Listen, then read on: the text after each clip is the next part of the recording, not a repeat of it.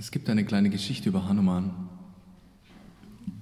Und zwar war es so, dass ähm, Krishna zu Ehren irgendwann ein großes Festival veranstaltet wurde. Und natürlich waren die besten Musiker des ganzen Landes eingeladen. Aber es war natürlich klar, der Beste der Besten ist der große Weise Narada.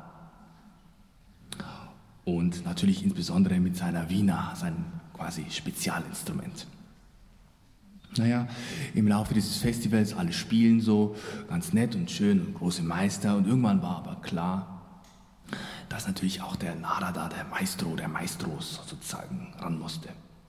Also gut, aber zu Ende sozusagen spielt also Narada und alle sind wahnsinnig beeindruckt. Als Narada geendet hat, guckt er so rüber